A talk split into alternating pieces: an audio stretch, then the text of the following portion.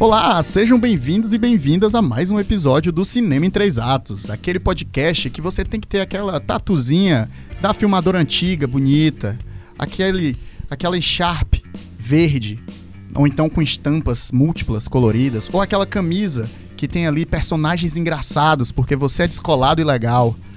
E é de botão a camisa, que fique claro, porque senão ela não combina com seu tênis verde, que é obviamente o acessório básico para se sobreviver ao criticar a sétima arte. Então estou aqui em mais um episódio, dessa vez para falar de dois filmes, como sempre, a proposta, um filme de streaming e um filme de cinema do theater, né, do grande da sala. E aqui nós vamos falar hoje sobre Fratura, mais um filme da parceria Netflix e Sam Warrington, que é aí esse atorzão, né? As risadas discretas que vocês estão ouvindo já mostram essa carreira brilhante. Ah, meu Deus. E também o filme Bacurau, de Kleber Mendonça Filho e Juliano Dornelles. Dornelles. Foi um teste isso aí, tu viu, né? Um teste de, É. de cinéfilo aí. que- Não, mas eu vou fazer um teste ouvinte. Você já viu Bacurau? Ah! Então, mas antes de começar, obviamente, né? Eu sou o Wilson Júnior, seu host. Dessa vez eu consegui forças políticas aqui dentro para afastar o PH Santos. E nós temos no lugar de PH Santos. Olha aí, Mila Uma Fox. pessoa muito mais importante. Muito mais. importante. Muito mais gabaritada, eu diria. Embora eu esteja aqui me sentindo um pouco ofendida. O Wilson meio que me. Ele me descreveu na, na apresentação do podcast. Só não tô com meu tênis verde, mas tô com a tatuagem, com a camisa de botão. Desculpa, porque eu só tinha pensado pro, pro episódio anterior, não tinha pensado desse, aí você Olhou pra mim e foi descrever. Pessoalmente ofendida. Tudo bem, tudo bem. Eu sobrevivi a Regina George, eu sobrevivo a qualquer outra coisa. Mas quem é você? Ah, se apresente, diga de onde você vem. Então, eu sou Mila Fox, na internet com Y e dois L's, em todas as redes sociais. Eu escrevo textos pro site Só Mais Uma Coisa, também gravo os podcasts da casa. E acho que é isso, basicamente, né? A gente grava o Plano Sequência, que é o podcast de cinema, de resenhas, do Só Mais Uma Coisa. Então, eu tô sempre lá, meio que sendo a co-host do Elvio, porque ele sempre esquece que ele tem que falar. Então, eu tô lá pra lembrar ele sempre. Sim, é, é ajuda. Co-host ajuda. Sim. Eu contratei o PH justamente para essa função de co-host, por sinal, sinta-se à vontade para me co-hostear, tá porque me, me ajuda, me auxilia. Meio press... Eu tô um, um pouco pressionada, né? De substituir aqui apenas Rafael Santos. Mas E aparecendo pela segunda vez, Elvio Franklin. Tô aqui de novo. Foi. É, é, Tá vendo que é uma disputa, né? Eu chamei ele uma vez pro plano sequência, ele reclamou porque chamei atrasado. Aí ele já me chamou duas vezes. É, pra, pro- que agora ele tá devendo. três atos. Agora é. a gente vai ter que dar uma, né? eu mostro o serviço. Eu não deixo o amigo por quase 20 edições sem ser convidado pro podcast. Tu devia estar feliz, homem, que foram 20 edições que ele treinou pra poder Pra fazer, esse entendeu? grande momento Ser de falar desse grande É. filme, Zumbilândia. É verdade. Olha aí, É eu- toda vida eu dou uma, né? É justo, Eu é dou uma justo. melhorada Eu na coisa. A, a Mila salvou aí seu, seu lado, viu? Mila sempre me salva. Essa, essa É a função. É, é assim. A gente Quando eu não ajuda. tô, o que que acontece? Ele não vai na cabine porque ele Relaxa, dorme demais. durmo, é Essa é a verdade. Mas eu sou Elvio Franklin também, do site Só Mais Uma Coisa e do podcast Plano Sequência, que é o podcast de cinema, de conversa sobre cinema do Só Mais Uma Coisa. E escrevo também lá e é isso. Na internet também sou Elvio Franklin, qualquer lugar você encontra. Cuidado pra não encontrar meu pai, eu sou Elvio Franklin, filho. então você às vezes pode encontrar um, um, né? Um outro Elvio um Franklin. outro Elvio, mas é isso. Pois é, então vamos partir para a conversa. Dessa vez, no nosso primeiro ato, vamos conversar sobre o filme Fratura, né? Um filme de suspense, de tensão, que saiu aí na Netflix, né? Na parceria da Netflix com esse grande ator, Sam Warrington. Eu acho que eu queria começar falando da carreira desse cara. Porque é uma carreira... Da carreira, você que tá né, só ouvindo o podcast, não tá vendo, mas estamos fazendo aspas com as mãos. com, com todas as partes possíveis, né? Cara, o Sam Warrington foi esse ator que apareceu ali no fim dos anos 2000. E ele Porque fez ele parecia muito o Robin, né? Que Robin? Aquele outro ator que fez o Robin. o Chris O'Donnell. É, ele parece. É, é o Chris O'Donnell genérico. Ele lembra E aí eles chamam o ele. Chris O'Donnell já é o Chris O'Donnell genérico. É verdade. É verdade.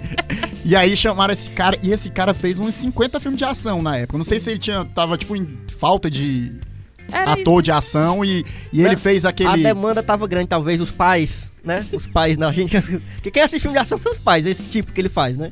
Os pais estavam precisando de filmes de ação que só vão pra. E os Pra- pra DVD, né, ocupados. Ele né? fez Fúria de Titãs, ele Nossa fez o Senhora. Avatar, né? Ah, É, verdade. é o melhor papel dele, É o porque melhor a gente não papel vê dele. ele a maior parte. É, é verdade. E aí, e teoricamente não deslanchou a carreira dele depois do Avatar, todo mundo esperou que fosse, mas ainda assim ele fez vários filmes e depois morreu na praia. E aí eu pensei que de fato ele tivesse morrido. Só que não. ele estava vivo e fez uma parceria com a Netflix, e aí vai sair vários filmes com ele. Já saiu um, que é um filme que eu tenho que trazer aqui, apesar de que esse podcast deveria falar apenas de dois filmes, mas é porque esse filme, é, o nome do filme é O Titã. Eu acho que é isso. Nossa, parece incrível. O filme conta a história de que o mundo vai acabar. Uhum. É uma, uma realidade, né? Sim. Por causa da poluição e das guerras, o Certo. mundo Se vai você acabar. ainda não. Você ouvinte ainda tinha eu vou te dar esse aviso. O mundo vai acabar. Nem se é. preocupe. É um- nessa parte o filme é bem realista. Para aí. É, e o que é que acontece? Ele vai para ele vai ser engenhado geneticamente, transformado usando o DNA de várias criaturas para ele se tornar um super-humano que pode viver na Lua Titã. Que é tem o animal levado a sério. É. O animal do. Porque o filme. O filme Schneider. Observe só. É, é essa a Ficção premissa. científica. É. A premissa é essa. Só que aí você se pergunta assim, né? É porque não dá pra terraformar um planeta. Então nós vamos terraformar uma pessoa pra viver num planeta.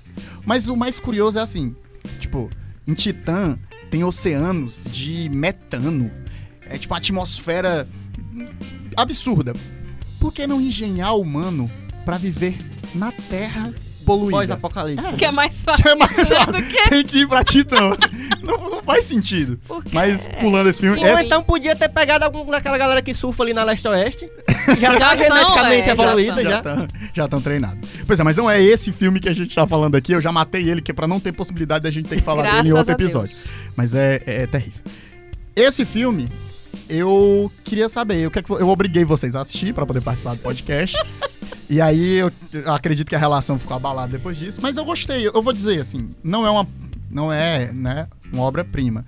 Mas eu fui esperando nada e tinha alguma coisa lá. E isso sempre é uma vitória. Sim. Aí é isso que eu te digo. Vê fratura, por favor, pra gente gravar. Já viu fratura? Por favor, Mila, vê fratura. Tá bom, vou ver fratura. Vi. Eu não sabia absolutamente nada sobre esse filme, a não ser o nome, porque tu falou pra mim várias vezes. Aí abri meu Netflix, botei lá fratura, comecei a ver. Quando de repente aparece o Sam Warrington. Aí eu falei, puta que merda. Tem alguma coisa Onde errada. é que eu estou me metendo? Podia ser pior. Podia ser um filme que tem o Nicolas Cage. Não. Mas esse eu já vou preparada, né? Quando eu vou gravar os podcasts sobre o Nicolas Cage, eu já vou preparada. Mas aí, beleza, Sam Morto, vamos lá, tudo bem. Comecei a assistir e realmente me surpreendeu. Eu até achei, olha só, surpresas aqui. Eu até achei que ele foi bem.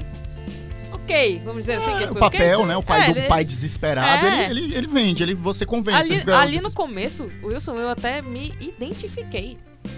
Recentemente eu fui pra UPA, fui precisar de um atendimento na UPA, e eu tive uma crise de ansiedade na UPA. Porque você literalmente se sente um pouco desnorteado ali, você não sabe muito bem o que vai acontecer, pra onde você tem que ir. Parece sabe? que ninguém quer lhe ajudar. Pra- é, exatamente, assim. é, Não vou Esse aqui filme falar é da sobre. UPA, mas enfim. É sobre, é sobre. Na verdade, esse filme é pra gente valorizar o SUS. Exato. Porque, porra, aquele hospital ali. Lá nos Estados Unidos, você paga caro pra ser humilhado. Pra ser Aqui, humilhado. pelo menos, você é humilhado de graça. É, Exato. exatamente. E aí eu tive essa conexão no começo e comecei a ficar, tipo, empática com esse sofrimento dele, essa sensação que ele tava tendo no começo e tal. Eu, e eu, eu, achei eu- interessante, tipo, ele não é um narrador Eu cometi um confiável, erro. mas é, achei interessante. porque tem que dizer a sinopse do filme. Eu Alvo vai Ah, dizer a sinopse do filme. Diga aí a sinopse pro nosso público, Alvo. É, Sam Warrington é um rapaz uma, com uma família viajando com sua família pra festa de ação de graças na, casa dos sogros e Voltando da, da, é, da ação de voltando, graça. né? é. Também podia ser indo. Não, É. não, isso não é uma... Eu também não, não foi uma informação que eu reti do filme, né? Mas ele está viajando com a sua família, que é a sua esposa e sua filhinha pequena. E existe um conflito ali, a família não tá se dando muito bem, né? O casal não tá se dando muito bem ali. E eles param em um, um lugar e acontece um acidente. Eu vou tentar dar spoiler. sem- oh, É, não, dá mas é- spoiler, a, né? a só filha se a machuca, né? A filha É, se... acontece um acidente e ele precisa levar a filha pro hospital. E aí, a partir desse momento é que começa uma- a grande agonia, porque ele. É, primeiro, ele é, não consegue ser muito bem atendido no hospital, e aí.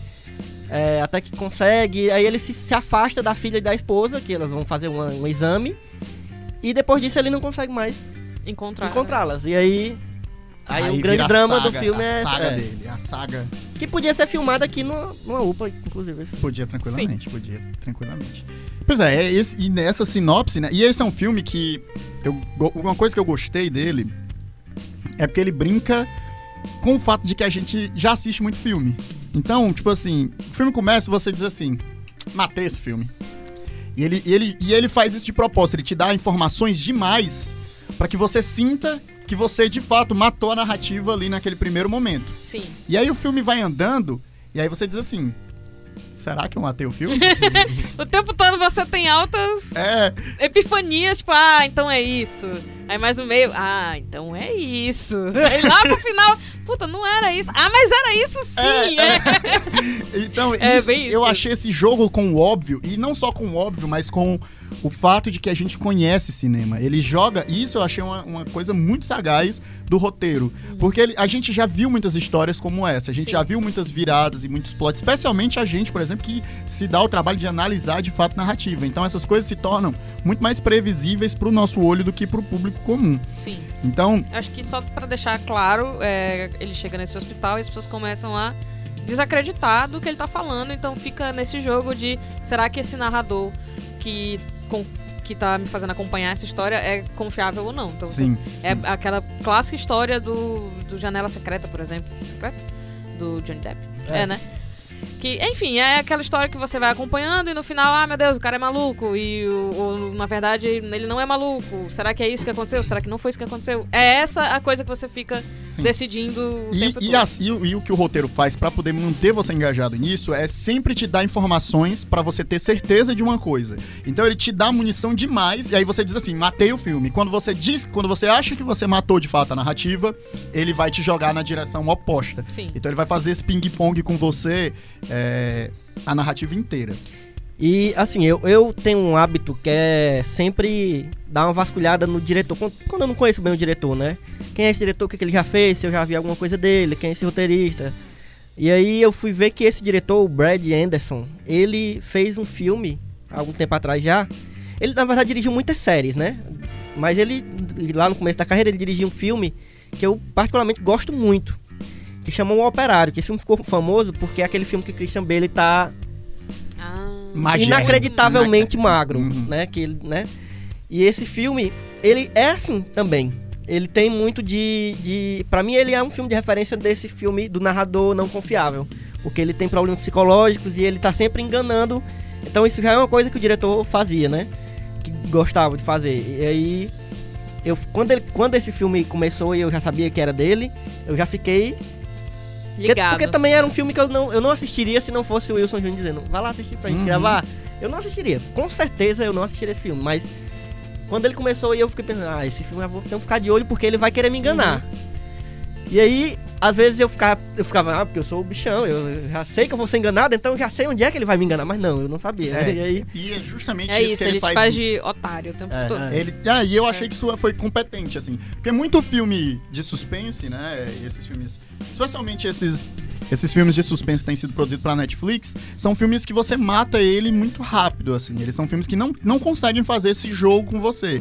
E eu já achei que o grande acerto desse filme é conseguir, de fato, fazer essa. E ele, pra ter ideia, eu tava vendo alguns comentários, assim, em, em grupos de Facebook, assim, tipo, Netflix, que tem uns grupos lá de, de Facebook. E, tipo, muita gente comentando que não entendeu o final. Então o filme joga tanto nesse ping-pong com você que muitas pessoas. Apesar de que o final ele. Sim. ele não Ele é bem claro, né? ele é bem Pessoas, claro. é. É, mas as pessoas- assim. Mas é porque eu digo assim, ele faz esse ping-pong tão forte com você que muitas pessoas acabam não compreendendo o que, é que aconteceu, né? eu vou até parafrasear um, um grande pensadora contemporânea que fala que as pessoas não entendem nada. Fox Miller. Sou eu mesma que falei isso. É que às vezes é difícil. Você bota alguma coisa pra vender no Facebook, tipo, bolo, 10 reais. Não aceito troca, entrego na sua casa. Aí as cinco, os cinco primeiros comentários são. O que é isso? Você tá vendendo? Quanto é? Quanto é? Onde você entrega? deixa? Você troca por um headphone, sei lá. É, as pessoas É estão incrível. preguiçosas, É, assim, é, parece, é né? Difícil. Cara, eu trabalhei já uma vez, que momento, né? Confissões. eu trabalhei com turismo. Eita. Especificamente num evento turístico que aconteceu aqui em Fortaleza. Não vou entrar em detalhes desse evento turístico específico, eu não me orgulho de ter participado dele. É, mas envolvia o pastor Malafaia. Então, Nossa! E eu ficava segurando. Num dos momentos lá, a gente era os guias, né? A gente acompanhava o pessoal e tal, fazia tudo pela cidade. E, tipo, quando iam receber o público pros ônibus, né? Pra levar a galera pros ônibus, pros hotéis, etc. eu- a gente auxiliava na organização. E aí eu ficava, tipo, uma placa. E a placa dizia assim: ônibus tal e tal, ali. E uma seta escrito. E aí a pessoa andava até mim e dizia: o ônibus tal. Aonde é? Era a placa gigante que eu tava Aí tu segurando. apontava pra ônibus placa. A. é. Aí eu apontava pra placa, aí a pessoa olhava, ah, aí seguiu. Eu jogava a placa na cara da pessoa. Não foi uma pessoa, não.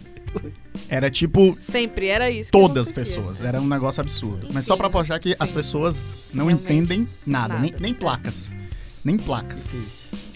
E o que é que vocês não gostaram do filme? Porque aí, obviamente, a gente tá falando do filme de Sam Worthington, que é um, uma- uma- um desses originais Netflix, não pode ser só elogio. Bora.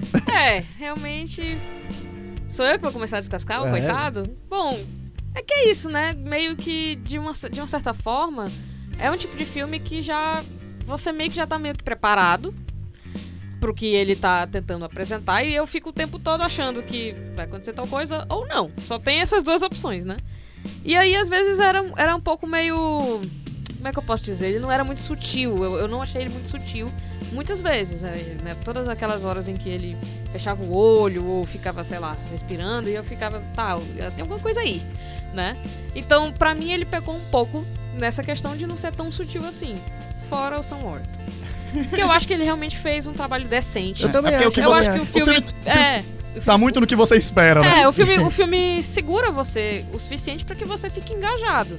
Então, e, e tenso, eu achei o, o hospital, todas as sequências ali do hospital, do começo principalmente, bem feitas, no sentido de, caraca, tem alguma coisa muito errada aí, eu, é, tô ansiosa junto com ele. Então, isso é, é realmente muito bem feito dentro do filme. Mas aí vai indo pro final, sabe? Aí aquele final eu, eu não, eu não gosto muito de. Eu sou uma fã reconhecida de finais abertos. E aí, pra mim, seria perfeito se ele apenas não respondesse.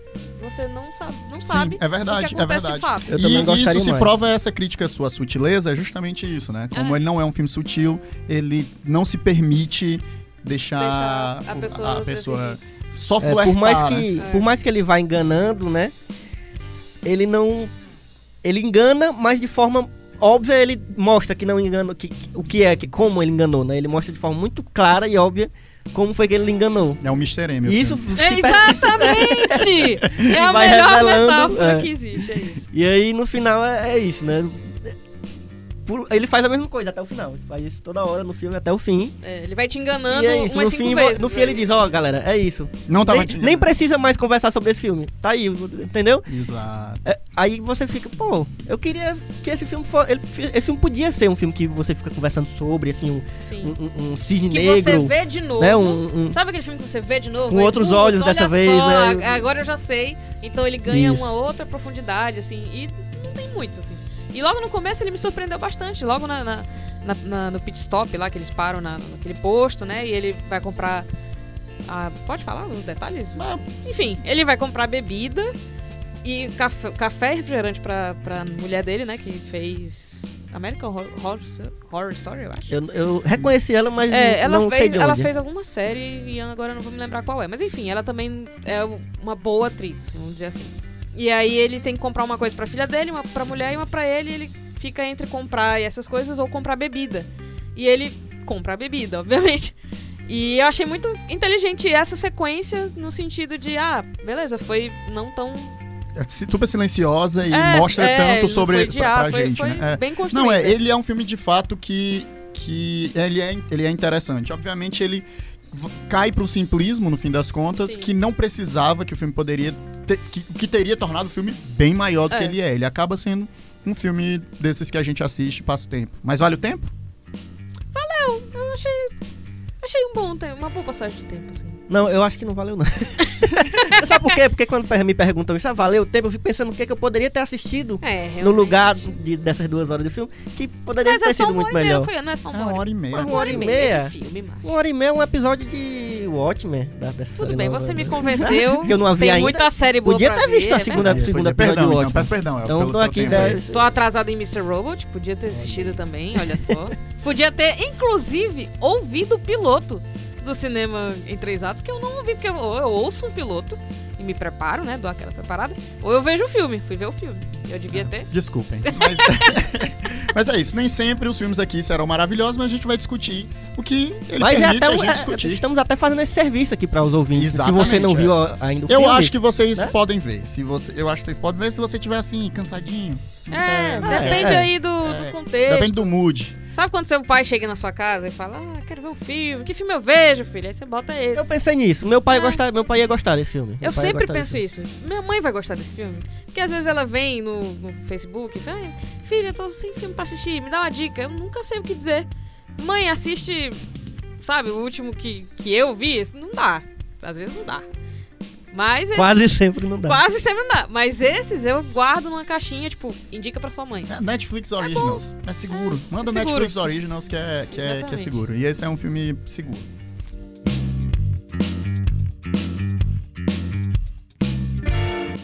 É, mas então vamos para um filme que não é nem um pouco seguro. Agora, partindo para o nosso segundo ato, nós iremos falar Aí de sim. Bacurau. Inclusive vi com a minha mãe. Só o Inclusive, link. Você já viu Bacurau? Você, público, está ouvindo esse podcast não viu Bacurau? Por quê? Eu quero que a gente ah, tente não ir tanto pro lugar comum, porque como já foi um filme tão discutido, queria que a gente tentasse escapar e falar mais algumas coisas que tangenciam o filme. E eu queria que a gente começasse falando um pouco sobre, é, e de maneira íntima, Kleber e Juliano. Né? Vocês aí são do cinema, da, da área de vocês, aí são colegas de Então, profissão. só um minuto, então vou pegar o meu monóculo. Trouxe aí ó, o monóculo? E e o que é que vocês têm achado aí dessa jornada desses diretores, mais o Kleber, né? Porque o É, Juliano o Juliano é, é meio que companheiro é, dele aí. tá aí estreando, tá, tá, tá aí pegando bigu. É, o Juliano Dornelles, o Juliano Dornelles Pegando ele sempre- jacaré sempre- aí na onda. que paia. Não, não. Mas ele Tô brincando, hein, Juliano? sempre trabalhou com, com o Kleber, mas em, outros, em outra equipe, né? Muito mais na equipe de arte ali. É, mas ele sempre foi parceiro, desde os curtas do Kleber Mendonça, eles estavam juntos ali. E aí acaba, eles eram amigos, né? Além de, de- de profissionalmente, amigos né, na vida. E aí é, esse, eles falaram, né? A gente assistiu uma sessão. Tu Eu não, não. tava aqui, né? É a primeira Mas- vez que a gente vai gravar um Verdade. sobre podcast sobre Bacurau. Bacurau juntos, amigo. É, e aí eles estiveram aqui no- na sessão que teve no, no Cine São Luís, aqui em Fortaleza. E aí eles falaram que esse, é um, esse roteiro é uma coisa que eles já tinham pensado há muito tempo. O que é até impressionante, porque pra quem viu, percebe que é um filme muito atual. O que dá um clique na cabeça da gente de pensar como o Brasil mudou ou não mudou nesse tempo, né? Sei lá, porque eles falaram que é coisa de quase 10 anos que eles já tinham pensado nesse. Sei lá, posso estar É, errado, os mas. símbolos são símbolos muito tradicionais do- da brasilidade, né? Obviamente eu acredito que o último tratamento do roteiro deva ter Sim, claro, a- claro. adequado ele pro, pro, pros tempos Pro- pro atuais, né? nosso Pra ficar mais próximo, até porque a gente identifica muitos símbolos muito claros com, a- com os tempos atuais, mas parece realmente ser um, é, é- é possível, né? Que o projeto tenha sido pensado muito antes. eu, eu, eu fico impressionado porque como esse filme ele é atemporal. Por mais que ele fale muito da nossa sociedade hoje, ele fala muito que eles o próprio Kleber e Juliano já falaram várias vezes sobre isso, né? Que é um filme que fala do Brasil de ontem, né? Fala de coronelismo, fala de de um, de um, de um Brasil interior assim que sabe que a gente conhece, fala do Brasil de hoje e fala de um Brasil futuro, possível, de um Brasil possível, né? E de acordo com o que a gente tá vendo com o que tá rolando agora, a gente consegue ver um pouco desse futuro, assim, né? Consegue Não, a abstração imaginar. negativa do É. nosso futuro se, se extremando o que, o que se- nem extremando tanto assim do que Hum. se vive hoje, é fácil um futuro daquele. Sim. É Sim. que ele meio que funciona como uma cidade do interior, né? Ele funciona uma história nesse sentido, mas também como um microcosmos do, do Brasil, né? Então Sim. ele funciona nos dois níveis. Aí ele acaba se tornando atemporal, assim. Mas meio que o, o Kleber, meio, já tentando responder o que tu, o que tu trouxe, sempre trouxe um pouco de política no- no- nos filmes dele, né? Não que os filmes, enfim, mexer com. Todos os filmes meio que são políticos, é isso que eu quero dizer, mas o anterior, né, o Aquarius, eh, ele já era uma, uma disputa entre um indivíduo oprimido, né, e, e, enfim, a Clara. Ah, não, não é o nome da Clara. A imobiliária, eu esqueci Ah, o termo. Especulação imobiliária. Sim. É isso. E, e aí ele, aqui ele só trouxe um, um acréscimo, né? Ele aumentou um pouco mais esse escopo da- de- dessa opressão, dessa, dessa rivalidade, enfim, dessa disputa, né? Essa disputa política. Por sinal, meio não sempre fizemos que a... foi de resistência, né? Desculpa. Sempre Não, foi não. meio que sobre resistência.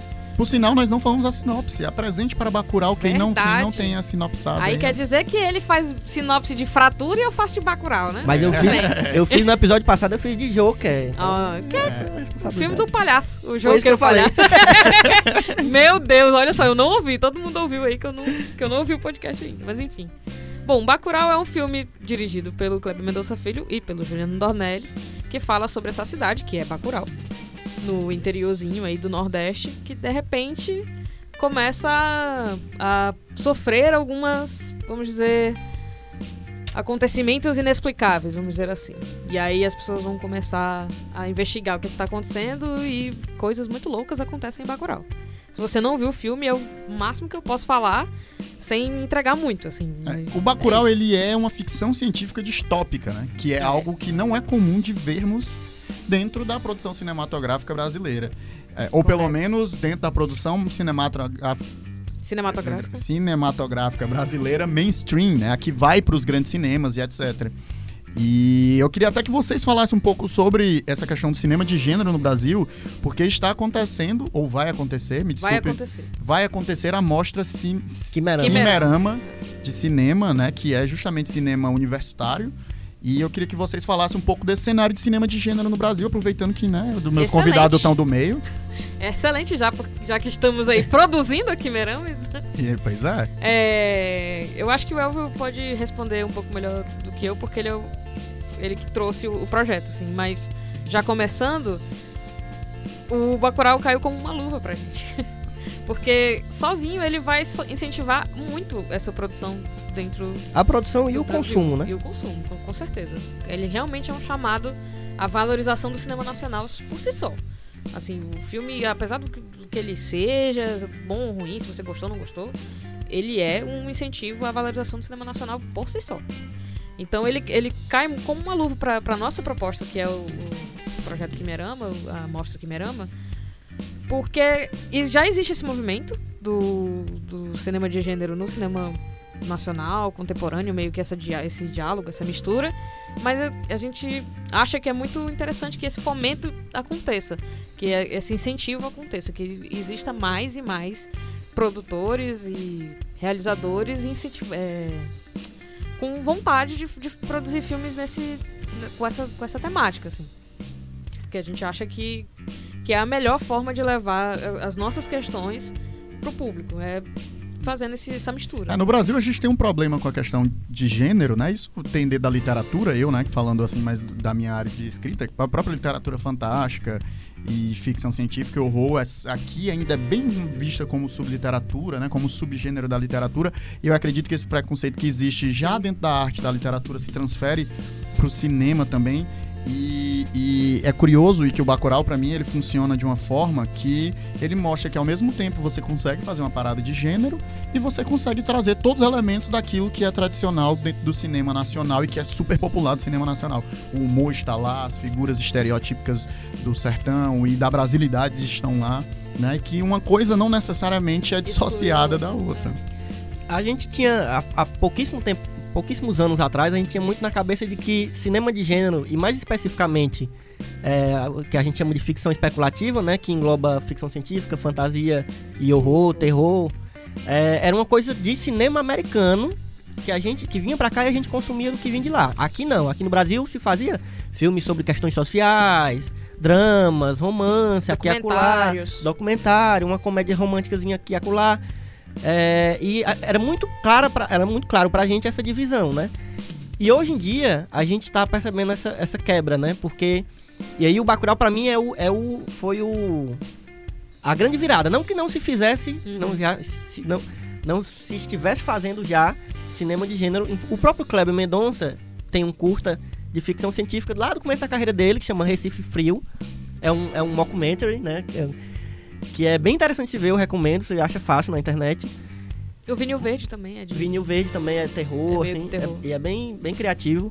Mas o- o- vários, vários é, cineastas grandes até, de, de nome aqui no Brasil, fizeram, flertaram com, com o cinema é, de gênero, flertaram com, com, com o faroeste. Inclusive, nós, tivemos, nós temos o nosso próprio gênero, nosso próprio faroeste, né, entre aspas, que é o filme cinema de cangaço, que, que teve um, um, um momento, um ciclo grande ali na década de 80, 70, 80, lá 60 já tinha, mas 70 e 80 foi o grande marco. Mas o cinema de gênero, principalmente desses da ficção especulativa, começaram a emergir como uma possibilidade do cinema nacional agora, assim, Sim. nos últimos Um pouco, 10 anos. um pouco depois talvez. do, do horror, né? Do, desse chamado bem errado, mas do, do pós-horror, que a galera chama, né? Uhum. Quando começou a bombar lá. Aqui também começou a crescer. É uma onda de, de filmes que flertam com o horror. Mais com horror do que com terror, né? A gente teve uns filmes. Que eu não vou lembrar o nome, assim, pra ser É, bem esse sincera, mês mas. de outubro teve três Teve estreias de filmes de é, foi terror um marco, nacionais, né? Foi um negócio, um evento. A assim. gente já tinha a, a dupla é, Juliana. é, Juliana Rojas. Juliana Rojas e, e e- e Marco... Dutra, né? Que é uma dupla que já trabalhava com cinema de horror desde o início da carreira deles, desde os curtos, e aí já fizeram alguns longas, já flertaram com musical, misturando com, com horror, que é Sim. aquele Sinfonia da Necrópole, muito interessante também. Mas o, o que eu acho que o Bacurau é o marco pra gente nessa, nessa virada do, do cinema de gênero aqui no Brasil é que ele mostrou que é possível fazer um cinema de gênero sem necessariamente copiar, pode referenciar, claro, como eles fazem muito, é, reverenciar e reverenciar, né? O cinema que eles gostam, americano, mas fazer um cinema de gênero tipicamente brasileiro. Pegar todos os Subverter, elementos do gênero, é. pegar tudo que o gênero né, precisa para ser o gênero e transformar e, e utilizar os símbolos brasileiros e uma, a história brasileira e fazer disso um, um cinema de gênero brasileiro. Eu, eu acho que o Bacurau foi fundamental para isso e vai ser ainda muito lembrado por conta disso principalmente. Sim, porque. é, desculpa, Wilson. Não, pode continuar. Só, é só pra complementar mesmo, que é essas ideias todas que giravam em torno da, da cabeça das pessoas, né? Um cinema brasileiro não presta, só sabe fazer comédia, comédia pastelão da Globo Filmes, né? Aí quando vai fazer filme de gênero, imita o americano. E aí é isso que o, que o Elvo tá dizendo, assim, quando o Bacurau chegou, ele conseguiu fazer tudo e, e ser muito único e muito autoral ao mesmo tempo. Sim. E é realmente difícil, uma coisa difícil se fazer. Aí fica a pergunta, né? Você já viu Bacurau? Mas, pronto. E eu queria só saber uma, uma coisa que eu fiquei curioso, né? Quando eu vi vocês di- divulgando a Quimerama. Era... Como é que a gente, como público, pode assistir as coisas? Fora dos festivais. Porque tem essa dificuldade, né? Sim. Se os filmes vão ficar disponibilizados de alguma forma, se tem... Isso é só pra vocês, aí... é. Não, os filmes da Quimerama, porque assim, vai ter a Quimerama, vai ser em dezembro, né? Fiquem atentos aí no- nas redes sociais, procurem Mostra Quimerama no Instagram. é, e Vai no ser de Facebook 12 também, a 14 de dezembro Isso. no Centro Cultural Em Belchior. Fortaleza. É de graça. Então você que é de E então os, vídeos, tem... os filmes vão ser todos vão vão ser exibidos, exibidos lá. gratuitamente. Ah, é. Então é a sua obrigação, você que tá ouvindo aí agora e se interessa e gostou de Bacurau, é ir pra Mostra Quimerão. Por quê? Porque o Kleber Mendonça começou fazendo curta. É. O- o- sabe? certeza. Essa galera o que tá próximo Cleber fazendo. Mendonça Filho pode estar Pode sendo estar exibido, sendo exibido aí na, na Mostra E não é nem brincadeira, é real. E eu, É e eu, tô, eu tô na curadoria, eu estou nesse, nesse momento, nessa semana, eu tô vendo os filmes que estão sendo escritos, muita coisa, muita coisa massa. Muita coisa interessante mesmo, assim. E que você vê que a galera tem futuro. Porque assim, não é que os outros antigamente têm futuro, mas acho que hoje em dia, com esse boom, né, que tá rolando, a galera tá mais. tá mais se credibilizando, assim, se dando, se dando crédito, se dando valor. Pô, eu quero fazer esse tipo de filme, eu posso A fazer. tecnologia, né? O avanço da tecnologia, ele acabou Sim. realmente se tornando um, abrindo uma porta muito grande nesse sentido, né, Pra produzir esse tipo de filme e O acesso é mais fácil, no celular você consegue fazer. Tudo isso incentiva. Sim. Mas voltando ao Bacurau agora. Já fizemos jabá aí. Aê! Mas é, quem for de Fortaleza é importante comparecer, né? E tá acompanhando a cena do- de cinema da cidade, né? Cinema não é só Hollywood. Ah, é importante dizer que a Quimerama, ela vai englobar filmes do Nordeste, especificamente, Sim, feitos por nordestinos, o que é uma coisa muito interessante também, porque a gente falou de cinema Brasil, mas o cinema nordestino, ele tá, tá num- de uns 20 anos pra cá, tá num crescente muito grande, E especificamente de cinema de gênero também. É, na verdade, ele sempre foi bom. Ele tá Sim. num holofote muito grande. Essa que é a verdade. As pessoas estão olhando mais pra gente. Inclusive, é um, um- o nosso candidato ao Oscar é cearense, né? O Isso, Vida é. Invisível. Bem, enfim. Pelo menos o diretor é O, cearense. dire- o diretor é cearense. Sim. Alguém tá. O Ceará tem que estar envolvido, né? Com uma É. coisa boa, o Ceará tem que estar envolvido. Pode olhar que tem um Sempre cearense tem um mesmo. cearense, né? É só fazer uma veia do sol que se responderem. E a- o- uma coisa que é interessante, a gente falou que como o Bacurau é, é diferente, próprio, mas ele tem algo que bebe muito né, das produções atuais do cinema e uma linguagem que tem sido muito utilizada pelo cinema das mais diversas formas, aqui no Bacurau, talvez de uma forma diferente, interessante, que é a questão da violência. né? É, esse é um tópico interessante porque a gente tem visto filmes como Coringa, né, recentemente, eu e o El, né, filmes que a, gente, que a gente conversou no episódio passado. O próprio Camino, né, apesar de que a, a violência dele, se bem que tem umas cenas de tiroteio bem pesadas, assim, mas a violência ela tem se tornado é, uma peça central na, na feitura do cinema, né? Isso, por exemplo, se você pegar o maior gênero atualmente em sentido financeiro e de bilheteria, que é super-herói, nada mais é do que quebra- Gente se batendo. gente né? se batendo. A diferença é que a gente tira as balas e as facas e coloca ali raios, né? E aí fica tudo mais. O sangue colorido, é, ele pode pintar as telas, o vermelho não. Mas- e esse caráter, esse uso da violência pelo Bacurau, né? O Bacurau é, de certa forma, uma ode catártica à violência, né? A gente sente isso e, e assim, ele traz uma violência que até desperta um certo sentimento de prazer na gente, que é uma, um, que é um sentimento complicado de você ter em relação a, a- a- Eu acho que é a relação mais interessante que a gente tem pra fazer hoje, que é essa sensação de prazer ali- a- aliado à, à violência dos filmes que, que a gente assiste, assim. Quando o Bacurau saiu, eles foi muito comparado ao Era Uma Vez em Hollywood, né? Do Tarantino, que também Ao cinema tem... do Tarantino num geral, É. assim, mais. Com- Mas é porque mais ele tinha recente, acabado né? de sair, é. é. Porque também tem seus, suas belos, seus belos minutos aí de, de violência. E a gente gravou um plano de sequência sobre Era Uma Vez em Hollywood, que nós três não gostamos. Não sei se você que gostou. eu ainda não vi. Enfim. E, ao mesmo, e um pouco depois, Elvio assistiu o Bacurau, junto com o Thiago Senna, que é o nosso outro companheiro. E a gente começou a conversar sobre essa violência, né? Porque, pra mim, são muito diferentes. A violência que existe entre os dois filmes. Vou parar de comparar porque tu não viu ainda e pode ser que estrague toda, toda a coisa do filme pra ti. Mas o Elvio viu com o Kleber Mendonça, enfim, nessas... O meu amigo aqui, né? Companheiro. um do lado do outro, conversando. E com certeza a sessão do que tu teve no, no São Luís foi muito diferente porque era muita gente, né, bicho? Era muita noção de quantas gente. pessoas tinham? Mas Tava, o São Luís, ele tem. Imagine- Não sei se é é. 3 mil. É muito, são muitos lugares. O cinema E ele tava de rua, lotado. dois andares, estava lotado pra ver um filme como Bacurau. E as pessoas enlouqueciam, assim, comemoravam. E isso deve ter sido assustador, né? Eu não tava Pra lá, mim foi falar. assustador. Pra mim. Eu, eu tive essa experiência é, é, pessoal de ver nessa, nessa sessão. E eu achei assustador porque a violência em si no cinema ela não me incomoda. Ela é uma, ela é uma forma que tá ali, ela pode ser usada tranquilamente. Eu não, não fico, né? Porque tem gente que não gosta, ah, não, não gosto de ver. É. Eu, às vezes eu acho massa, você tem que, você tem que saber usar. Mas uma coisa é você achar interessante, achar que é um, tá, tá sendo feito um bom uso dela ali. Outra coisa é você comemorar, assim, como se fosse um, um, um time de futebol que você torce jogando e você tá ali no estádio, entendeu? E você gritar e, e é, isso aí tem que ser assim mesmo, tem que meter bala. Eu, eu já me incomodo um pouco com isso, entendeu? Uhum. Com essa reação. E eu me assustei. Porque por mais que, claro, Bacurau trouxe uma coisa pra gente, principalmente nordestinos, né? Dessa pessoalidade, dessa intimidade que a gente tem com a história nordestina, com a história do povo que, sofre com várias questões, tanto naturais quanto sociais. E por isso a gente se identifica muito com aquela galera daquela cidade. E eu senti essa identificação, com certeza. Eu sou um cara do interior do, do Ceará. Eu, eu vivo o interior, eu, eu sabe, eu sei o que é. Mas na hora de comemorar uma morte violentíssima de um ser, de um outro ser humano, aí eu já não, não acho interessante.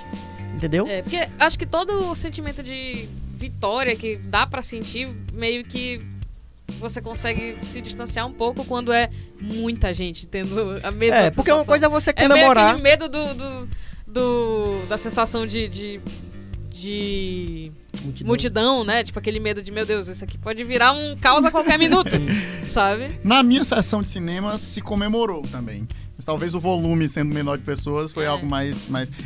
Provavelmente eu devo ter comemorado algum. Não, a minha experiência foi diferente de, de você, É. pro- provavelmente, porque é por isso que eu deixei pra falar por último, entendeu? Porque quando o Elvio chegou assim, ah não, mas eu me incomodei e tal, cara, eu vim em São Paulo. Eu não tava em Fortaleza. Eu vi numa sala cheia de paulista, sabe? E não, nem era tão cheio, já começava daí que não tava tão cheio. Eu vi de tarde, assim, levei meus pais e tal. Então, quando a população de Bacurau começou a zoar o- a galera do Sudeste no filme, só eu ri. Tá entendendo? Era outra. Era, primeiro que E- e tem- era dublado. E a risada da Mila não é qualquer É, risada. a risada é- e aí eu comecei a rir porque ninguém tava rindo, só eu, entendeu? Tipo, eu tava no lugar deles rindo, bicho. E aí o meu filme, ele. Eu vi Bacurau dublado. Pra quem não sabe, tem é, partes do filme em que os personagens que não são do Brasil falam inglês. Eles são dublados no- na, na versão dublada. E quem fala, quem é brasileiro no filme e fala com eles também é dublado, com outra voz, que não é deles. Então é muito bizarro. É uma dublagem muito caricata. No, no Eu nível assisti de dublado que, também. Tu viu dublado também? Meu Deus, finalmente! Eu não sei se tu gostou, mas eu amei. Eu amei. Eu, onde eu ando, eu ando com essa bandeira assim, é veja Bacurau dublado. É Eu- outro eu filme, gostei, é, eu é outro filme eles, você, eles caricaturiza muito É. mais os estrangeiros. Muito mais. E aí eu senti muito mais liberdade de rir deles. E da morte deles, etc. Pra mim, o filme ganha uma leveza que o, o inglês não tem. O viu dubla, é, legendado. Né? A sessão de estreia foi legendada. Então, eu não senti... Eu não me, income, me, income- me incomodei de comemorar a morte deles. Na verdade, eu queria era mais. Matou foi pouco. Devia ter matado mais. Podia juntar a galera de Bacurau e invadir os Estados Unidos, né? devia seguir o Lunga, devia Bacurau 2. né, liderar né? a pra revolução. ir pra São Paulo, porque na TV tá dizendo que tá contando em São Paulo, né? Então ele devia liderar a galera de Bacurau pra livrar o país. Mas, É, aí eu é- já, é, é. já fui pra. Fui longe. obrigado, obrigado. É, ah, mas a verdade é que o filme ele tem um processo de catarse muito intenso, né? Pra gente do Nordeste, especialmente. Eu não sei você aí, público ouvinte, que é do Sul e do Sudeste, mas há uma identificação muito forte da gente, né? E existe uma identidade nacional nordestina muito forte. E aí isso é muito curioso, porque o Nordeste, né, tem um texto muito, muito interessante do historiador e sociólogo Durval Muniz, que ele vai falar sobre a invenção do Nordeste, né? O Nordeste foi inventado de fora, né? Criaram o Nordeste fora para separar ele do Brasil. Nós fomos separados pelo, pelo Sul, pelo Sudeste, pelo resto do país, como Não essa- geograficamente, mas culturalmente. culturalmente, né? Esse é o Nordeste. E o curioso é que a gente re- se reapropriou desse ser Nordeste e acabou que dentro da identidade nacional de brasileiro, nós temos a identidade nacional de nordestinos. E isso é algo muito forte aqui. né? E, e isso, obviamente, acaba se ficando inflamado. Então, essa coisa dos desdém né, que existe em relação ao Sudeste em relação ao Nordeste, que é representado nos dois personagens, né, que por sinal tem um final trágico dentro da narrativa, no sentido de que eles se acham equivalente aos norte-americanos e no fim das contas os norte-americanos não os tratam como iguais, eles são uma peça inferior, né? Eles são considerados inferiores. E então, é, querendo ou não, essa, essa realidade acaba impactando a gente, porque no fim a gente tem essa, essa cultura, né? Essa cultura não só do nordestino, mas essa, essas rixas, né? Elas, elas permeiam a nossa, a nossa identidade, a nossa formação sociocultural, né? É, é, quem, não, quem, quem não foi pro, pro, pro Sudeste e, e riram do seu, sota, seu sotaque, etc., essas coisas, existe é a realidade do Brasil, né? Existem núcleos de discriminação é, É. de diversas formas dentro da, da formação social do nosso país e essa, e essa disputa sul e norte do nosso país, ela é, é presente, né? E ela é real. E um filme que evoca isso, e obviamente não, não se restringe só à questão do sul, né? Porque no fim das contas a, é, a- a grande resistência é contra o estrangeiro invasor, né? Contra o europeu e o norte-americano que se acham melhor do que, né, do que o melhor de nós, aspas, né, o que se considera melhor de nós para os Estados Unidos, né, para essa galera de fora, é lixo também. Então, no fim das contas, não tem como esse sentimento não evocar. E eu até ia puxar pro Elvio aqui, né, como historiador, porque o filme faz um diálogo com a história, né? E um diálogo muito forte no sentido de que eu sou historiador, o Elvio é historiador, né? A gente já brincou disso aqui no podcast. É, e isso é uma peça central dentro da narrativa do, do, do Bacurau e eu queria que tu falasse pra tu como uma pessoa que ao mesmo tempo da, do, do- da história e do cinema, mas a Mila também pode comentar Não como tô é, de boa. como, é que tu, como é que tu enxerga isso. Como é que tu recebeu essa, essa, esse uso da história como uma ferramenta narrativa? Cara, um- uma das coisas mais legais é, do cinema do, do, do Cleber Mendonça no geral, mas nesse filme especificamente, são a, é, a, forma, a forma como ele dá atenção a alguns detalhes e símbolos, né? Que ele sabe trabalhar muito bem. E no Bacurau, ele trabalha com a coisa do museu. Que isso é uma coisa que pode até passar despercebido para algumas pessoas que vivem mais desatento, mas a questão do museu da cidade e de como os estrangeiros e até Ignoram. não só os estrangeiros, não, não só os estrangeiros dos Estados Unidos, mas os estrangeiros né, do Sudeste, os sudestinos, não, quis, não quiseram dar atenção a- a- a- ao museu da cidade, é, sendo que no fim a gente sabe que era ali onde as armas, né? No, no caso do filme, literalmente as armas, mas de forma figurada também pode funcionar isso. As armas, as nossas armas estão na nossa história, no museu. E Eles aí, podiam ter evitado todo o Cara, massacre só visitando o Se eles museu soubessem, de Bacurau. né, conhecessem melhor a história. a história, né? Se eles Exatamente. respeitassem a história, a cidade. Eu achei isso de uma Sagacidade maravilhosa, é incrível. muito inteligente. né? muito inteligente, Sim. porque essa pra mim é uma das grandes das grandes sacadas do filme, de mostrar, ó, a história pra essa galera que vive aqui nessa cidadezinha do cu do mundo é importante. Eles É dão vital, né, É, eles vivem da história deles. Outra coisa, é, a cidade ela é liderada por professores. A família dos, de professores, a família da, daquela senhora que morre no, no, no, no início do filme, que tem o, o enterro, né, o velório dela e tal. É uma, ela era uma professora, o filho dela era uma professora, o- né? Então, Sim. isso também é, uma, é, é, uma, é um símbolo pro, pro, no filme que o, que o Kleber e o Juliano brincam, né? Ali. É. Aquela coisa que a gente conversou, né? Da, da última vez que a gente falou sobre Bacurau em, em eventos e tal. Da, do contra-ataque sair, tanto do museu quanto da escola. Isso. São os dois lugares da onde vem esse, esse contra-ataque da, da, da cidade. Isso é uma sacada, assim, não tem o que dizer Sim, mais do que sim, isso, sabe? é, é realmente muito inteligente e isso é, é- é uma sutileza, porque o filme não. Não dá aten- é, não dá uma faz isso de uma importância mane- pra maneira super escrachada, mas é uma sutileza que permite a gente ver como uma obra que foi muito bem pensada. Né? São os detalhes, né? Aquele negócio dos MMs marrons. que- Eu não vou explicar, não. Pesquisa no Google aí a história dos MMs marrons. Mas é o aquele diabo está det- nos detalhes. É, que o diabo está nos detalhes. E eu acho que esse é o grande acerto do, do Bacurau.